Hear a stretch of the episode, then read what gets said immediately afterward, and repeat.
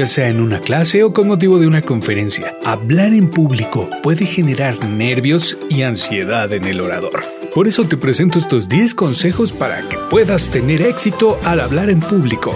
Seguro tienes un discurso en tu mente. Lo más recomendable es que practiques una y otra vez la forma en que lo dirás.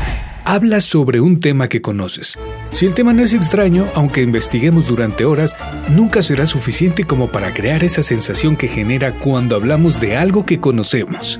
3. Conoce tu público. ¿Quiénes son? ¿Qué esperan de ti? Hay que pensarlo de acuerdo a determinado público. Crea un comienzo impactante. El primer minuto es el que determinará que te escuchen con atención o que simplemente se sienten ahí esperando a que tu intervención termine. Encuentra un tono de voz que te quede cómodo. Crea un discurso con ritmo. Las exposiciones monótonas aburren a los oyentes, que pueden manifestar su descontento y poner nervioso al orador. 8. No seas demasiado breve, pero tampoco un aburrido. Habla con el cuerpo. El lenguaje corporal es sumamente importante.